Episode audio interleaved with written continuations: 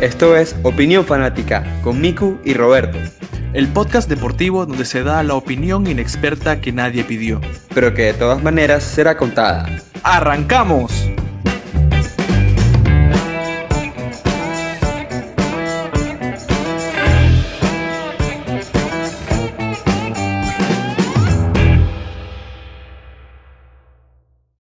No estábamos muertos, tampoco de parranda. Un descanso nunca le hace mal a nadie, también porque no habían cosas de tanta relevancia, tan, digamos, importantes, de tan magnitud en lo que es el mundo deportivo. Ya sabemos que, bueno, regresa eh, la Champions pronto, también Fórmula 1, viene el Super Bowl y básicamente, como sabemos, muchachos, feliz 2022. Estoy aquí acompañado del mítico, el gran narrador deportivo, leyenda del deporte internacional, Roberto. Mico, a ver, antes de decir cualquier otra cosa y antes de siquiera saludar a las personas, espérate, hazme los honores, por favor. Ah, claro. ¡Nosotros!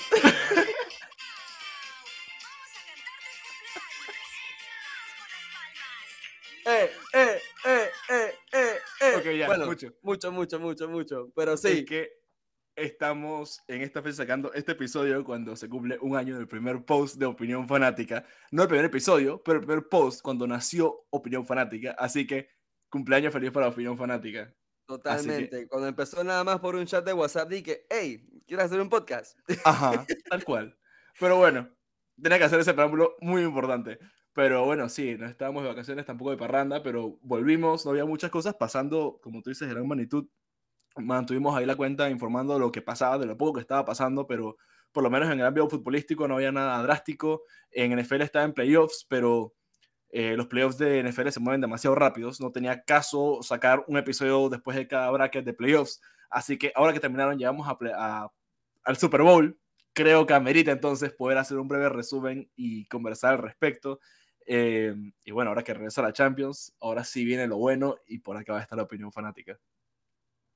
Antes de, de hablar del Super Bowl, yo, Roberto, te quiero dar un aplauso. Y ¿Ah, creo sí? que tienes, tienes madera como gurú deportivo. Porque ¿Por me qué? acuerdo que, que en diciembre Ajá. tú a dijiste ver. lo siguiente. A los que más veo montados en el Super Bowl es a los Rams. Ah, por supuesto. Así que hay que, hay que admirar tu conocimiento y tu... aplausos para mí. Sí, sí, sí, total, total, total. Hay Vamos a que admirar tu conocimiento en la NFL. Felicidades, No. felicidades. Gurú Me haces, el, me haces el screenshot y lo subimos, por favor, para demostrar. no, pero mira, mira, de verdad que eh, se veían bien fuertes los Rams, a pesar de que no arrancaron con un récord como el de los Cardinals, sus rivales divisionales. Se veían muy fuertes y más por los refuerzos que le llegaron al recurso de la temporada, como Von Miller y el gran Odell Beckham Jr. Y se veían muy fuertes realmente, con un Cooper Cup teniendo una temporada de ensueño. Ya voy a hablar y a fondar más sobre eso. Pero los veía demasiado fuertes como para que en verdad no llegaran. Hubiese sido una decepción bien grande que no lo hicieran.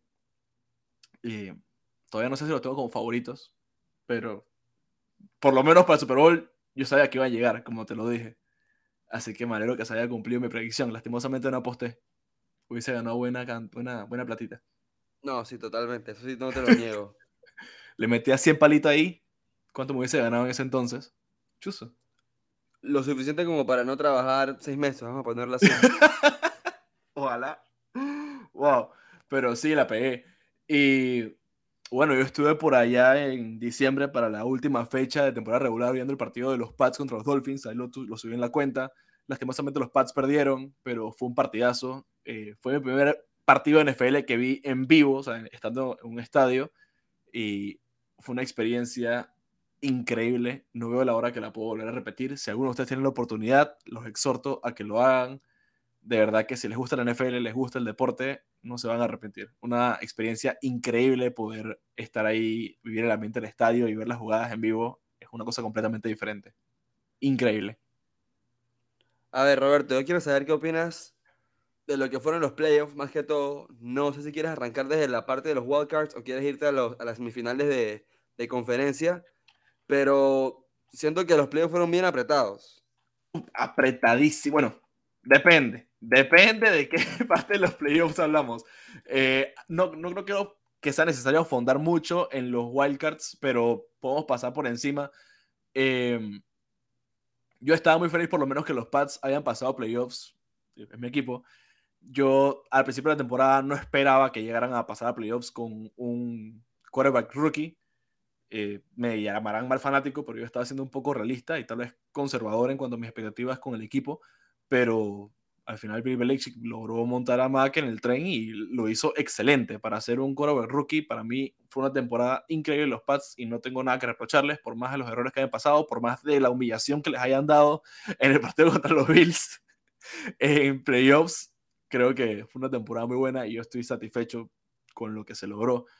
Entonces por eso a eso iba, como que en, en Wildcard no creo que hayan sido tan apretados tal vez el de los Bengals Raiders y el de los 49ers contra los Cowboys, pero el resto, palizas.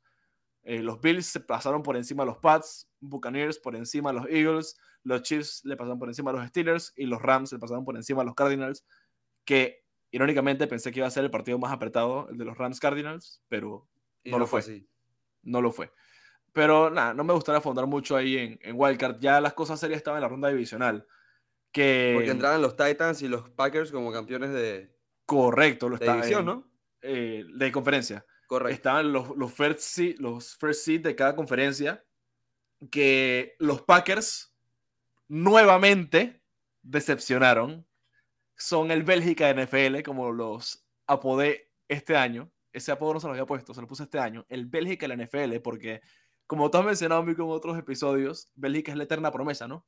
Sí, sí, que promete, promete, promete, siempre son candidatos y nunca logran nada. Bueno, los Packers son igual. Todos los años los Packers son candidatos, todos los años Aaron Rodgers van a llevar a los Packers al Super Bowl y siempre los eliminan en playoffs.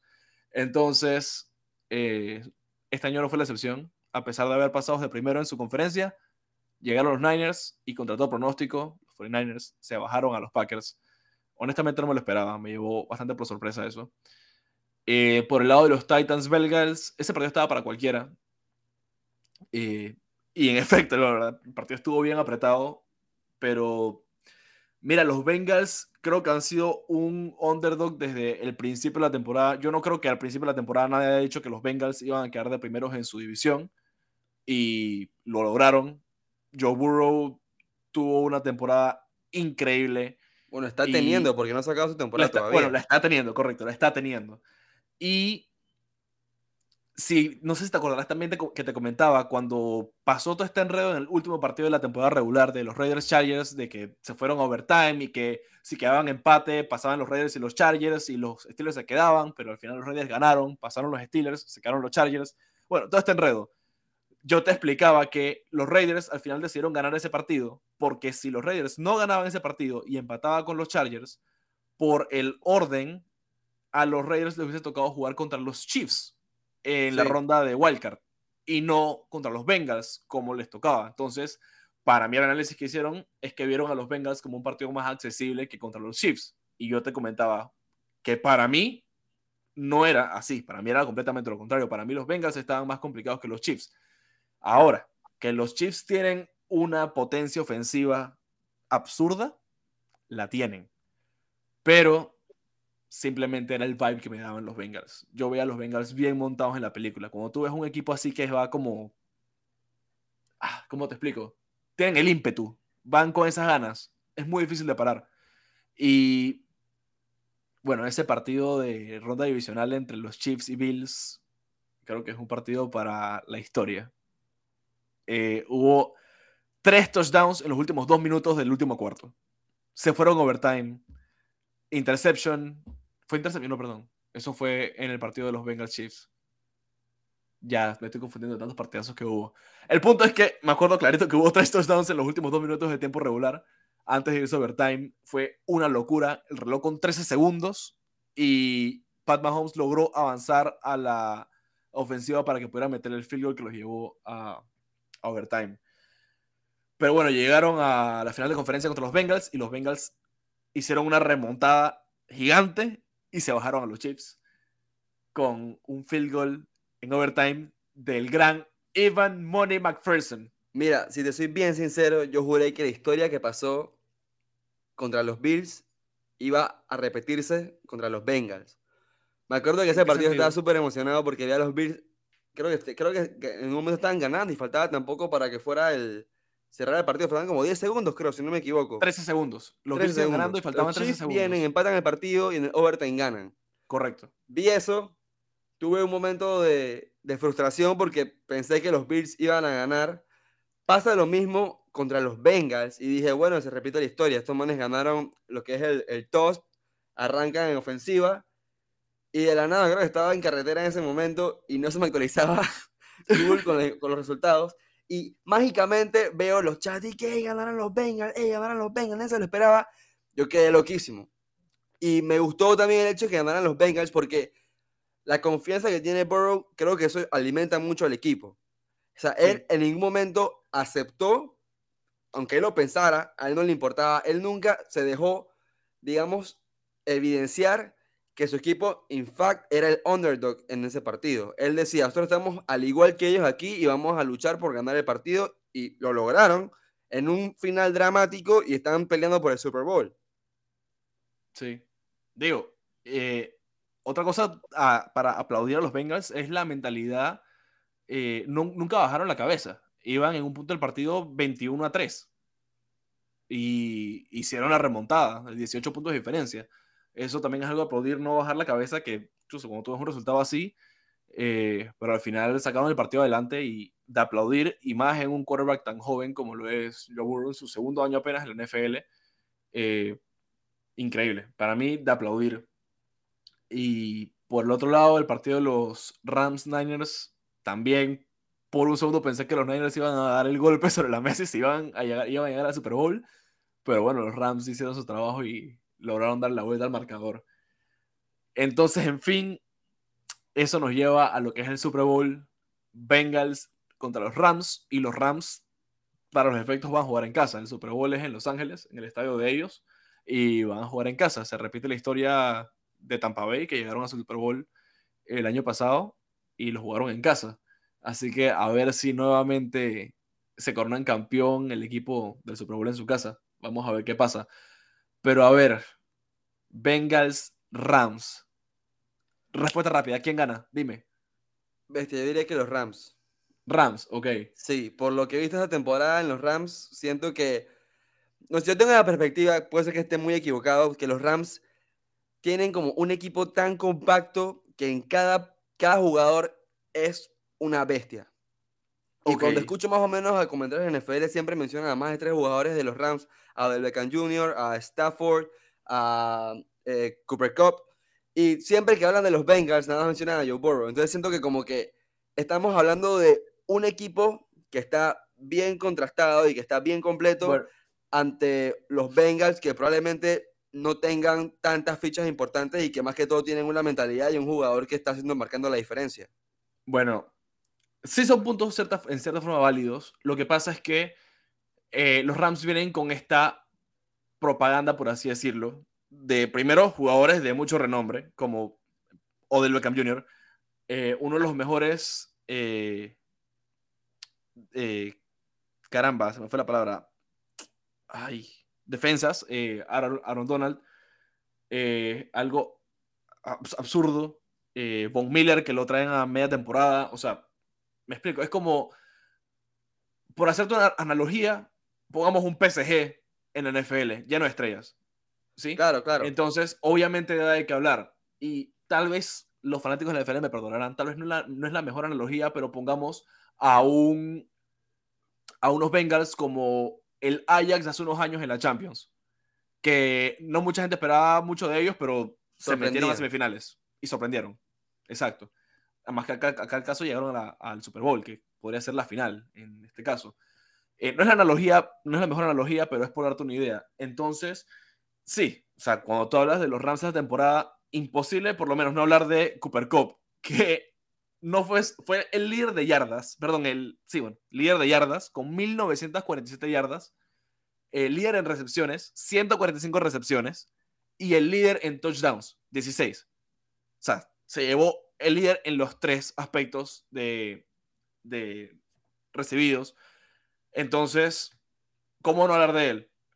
Cuando te vas a, a los Bengals, el único que se le podría acercar podría ser Jamar Chase, que también tuvo una temporada excelente, que quedó de cuarto en yardas recibidas con 1455 y con 13 touchdowns. Entonces, hay que ver tercero. Ahí se le acerca un poco Jamar Chase, que primera temporada, rookie en NFL, también una temporada absurda. Cuando te vas a, a pases, por comparar QB con QB, a Matthew Stafford y a Joe Burrow, definitivamente Joe Burrow es la estrella de, de los Bengals, sin dudar. Pero tampoco estuvo tan estadísticamente hablando, por lo menos en, en yardas pasadas, Matthew Stafford tuvo 4.886, Joe Burrow tuvo 4.611, o sea, 200 y algo yardas, la diferencia no fue tanta.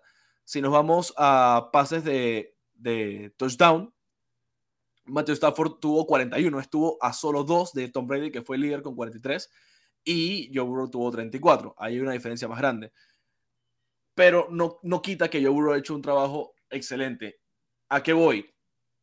Eh, sí, los Rams, creo que si nos vamos a cartas individuales, creo que sí están en el papel por encima de los Bengals. Así que mi mente dice que ganan los Rams, mi corazón quiere que ganen los Bengals. es Lo que dices es que es muy importante que mencionas que hay jugadores de mucha experiencia, de mucho renombre en la NFL que están en los Rams. Eso también puede llevar a que haya un, digamos, un punto significativo en lo que es los nervios. Correcto. Otro, y la, experiencia, o sea, la experiencia que con la que cuentan los Rams es algo muy importante. Juega con jugadores mucho más experimentados que lo que son los Bengals. Eh, por otro lado, cuando nos vamos al juego terrestre, aquí yo sí creo que los Bengals tienen la balanza de su lado. Tienen a Joe Mixon, que fue el tercero en, en Ross Yards, corrió 1.205 yardas, estuvo lejos de ser el primero. Jonathan Taylor tuvo 1.800, pero estuvo de tercero. El segundo fue Nick Chop con 1.259. Así que Joe Mixon es, sin duda alguna, un gran peso al favor de los Bengals cuando se juegue, cuando nos vamos al lado del juego terrestre. Eh, por el lado de, de los Rams, eh, su running back es Sonny Mitchell, que es bueno, viene de los Pats, valga, eh, valga el hincapié. Eh, tuvo 845 yardas corridas.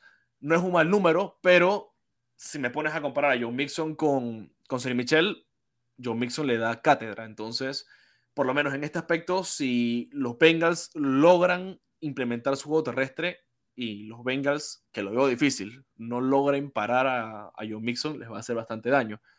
Pero como te mencionaba, teniendo jugadores como Von Miller y Aaron Donald, o sea, yo veo muy difícil que, lo, que vayan a, a, apoyarse tanto en el juego terrestre contra los Rams. Aquí, para mí, la clave de los Bengals va a estar en ver cómo logran separar a, a Yamar Chase, que seguramente va a tener doble marca, y que también puedan cubrir a Cooper Cup Así que para mí en eso van a estar las claves de cada equipo. Bueno, cuidado, si te refieres a doble marca, ¿quién quita que Cooper Cup también tenga la misma marca? Y hay que ver si hay alguien que sea, el, el Erwin esperado. Tenlo por seguro, pero es que si quitas a Cooper Cup, los Rams siguen teniendo armas. Entonces, eh, ahí, es donde viene la, la complicación, ¿no? claro, lo completo que está el equipo, como tú lo mencionabas. Sí. Entonces, vuelvo a decir, en mi mente ganan los Rams el Super Bowl, mi corazón quiere que ganen los Bengals porque es como esta historia de, no quiero decir cenicienta, pero no sé, eh, me parecería por el bonito del deporte, pues que el segundo año de, de en la NFL que, que gane el Super Bowl, eh, primer año rookie de, de Chase, los dos vienen de LSU, jugaron juntos en college y que logren esto a nivel de NFL, son como que no sé, historias bonitas que trae el deporte, ¿no? Entonces me gustaría que ocurriera eso con los Bengals. Más que venían de una sequía de cuántos años, creo que eran 30 y algo de años sin ganar un solo partido de playoffs y que ahora hayan llegado a este Super Bowl y que ahora lo ganasen. ¿Me entiendes? Sería como que una historia muy bonita a nivel deportivo hablando. Un rompecabezas perfecto para ellos. Exacto. Pero al final las historias no siempre terminan eh, felices, ¿no? Sí, claro, hay que esperar el 13 a ver qué, qué, sucede. Igual, bueno, ese partido, un evento del deporte que año tras año paraliza el mundo y obviamente vamos a estar mega pendientes a ello. Sí, el Día Internacional que la mitad del mundo se vuelve fanático de la NFL. me uno a, esa, a, ese... Bueno, no, en verdad no creo que este año he visto, he visto más de lo que había visto en toda mi vida. Así que voy a decir que la mitad de mí se une, porque creo que partidos completos no tiene la oportunidad de ver muchos. He visto más que todo o hasta la mitad o los finales. Pero, pero sí, es un partido que sí voy a ver completo. Sí, es que aquí es cuando las personas llegan, se ponen a ver el, show de medio tiempo. Digo, al final del día es un atractivo, ¿no? Que muchas personas lo ven, pero honestamente, por lo menos a mí estoy seguro que muchos se identificarán conmigo. A mí lo que menos me importa es el show de medio tiempo, a mí lo que me importa es el Super Bowl.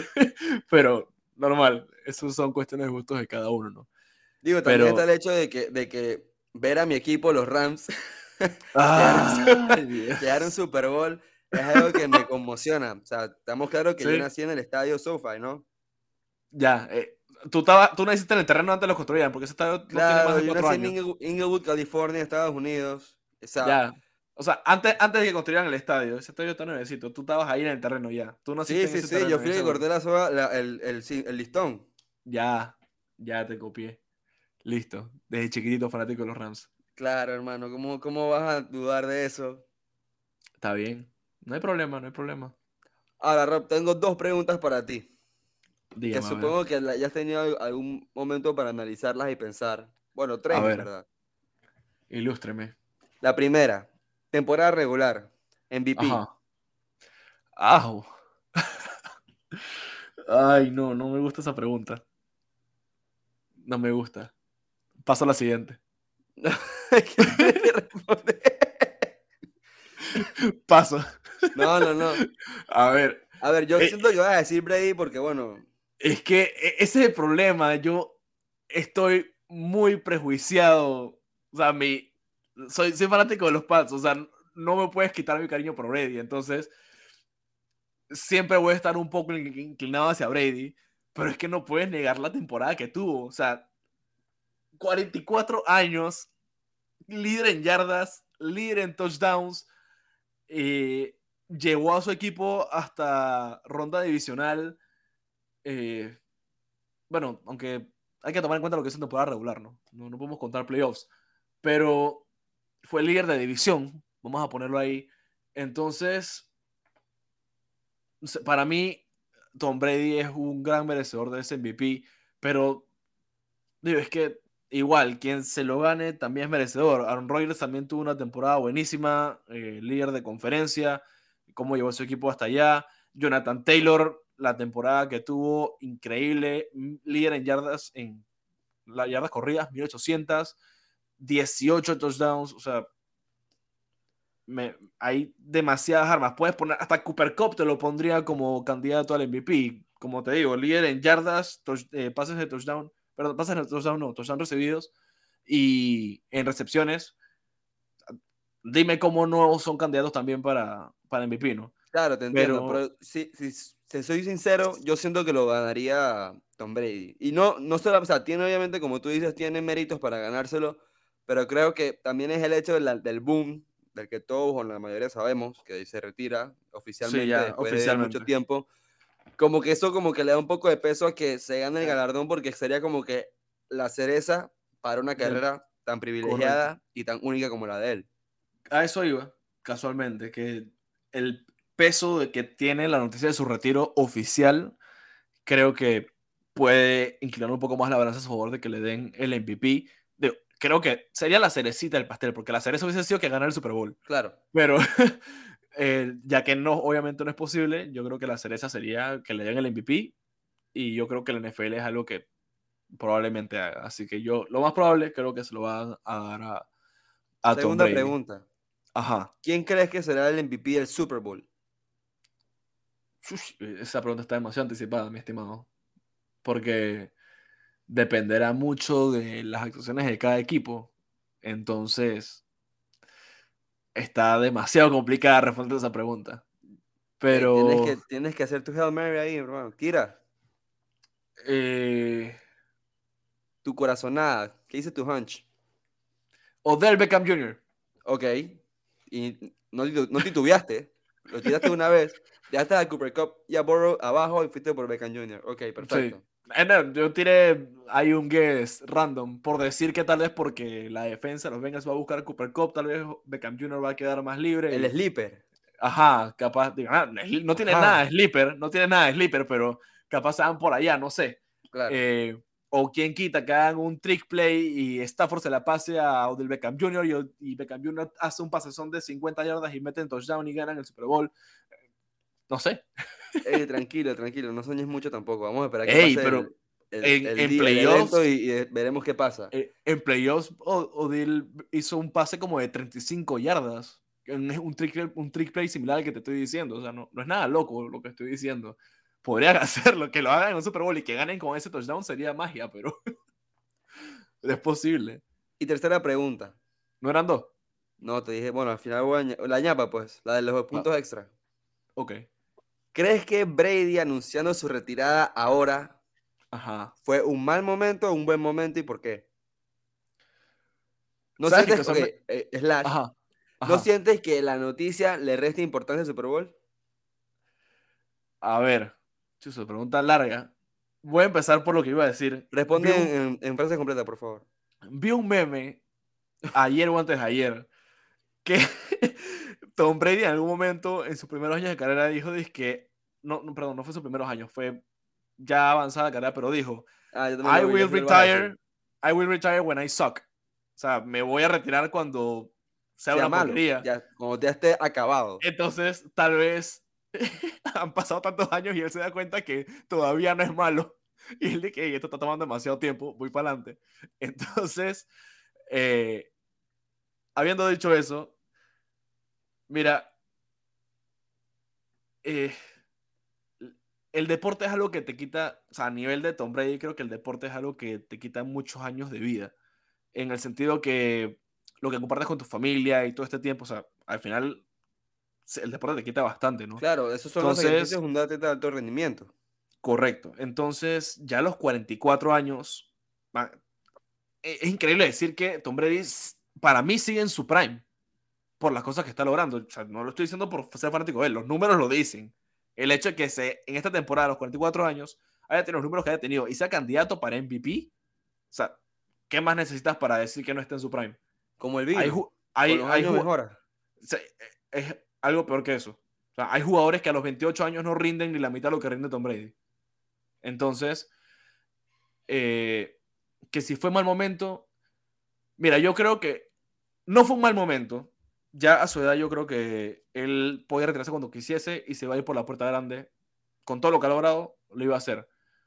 Pero yo creo que por el rendimiento que estaba teniendo, le daba para tirar por lo menos un año más con Tampa que tiene un equipo competitivo y que pudo aspirar por lograr, eh, por lo menos intentar, ¿no? Llevarse un Super Bowl más y es que no necesita más pruebas para decir que es el mejor de la historia. Los que opinen que no, no me interesa, para mí lo es. El que diga que no, para mí está en un completo nada. Eh, pero bueno, yo creo que tenía el equipo para poder lograr intentar llevarse a su Super Bowl. No lo decidió así, prefirió retirarse. Creo que igual se va por la puerta grande. Em, así que si fue el mejor momento, para mí no. Por lo menos lo hubiese dado un año, más, pero al final fue su decisión, ¿no? ¿Y cuál fue tu segunda pregunta?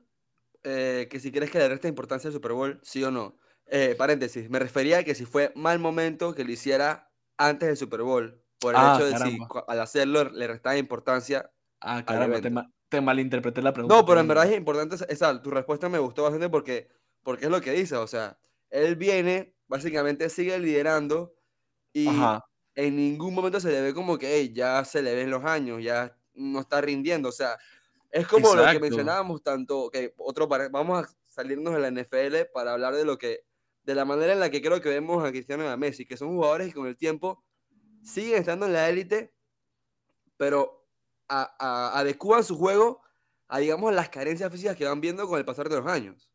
Sí, exacto. Eso, es, eso es una habilidad que define lo que sería alguien regular a alguien súper talentoso, súper dedicado y pues digamos sobrehumano, por ponerlo así. Exacto, pero, o sea, que tú a tus 44 años hayas tirado 5.300 yardas. O sea, Patrick Mahomes, que está en su prime y es un jugador muy joven, tuvo 4.800. O sea, ¿me, me, entiendes? sí, sí, claro. Son números que eh, para mí es algo, ahí están las estadísticas, hablan por sí solas. para mí es algo increíble que Tom Brady esté jugando ese nivel a esta edad, pero...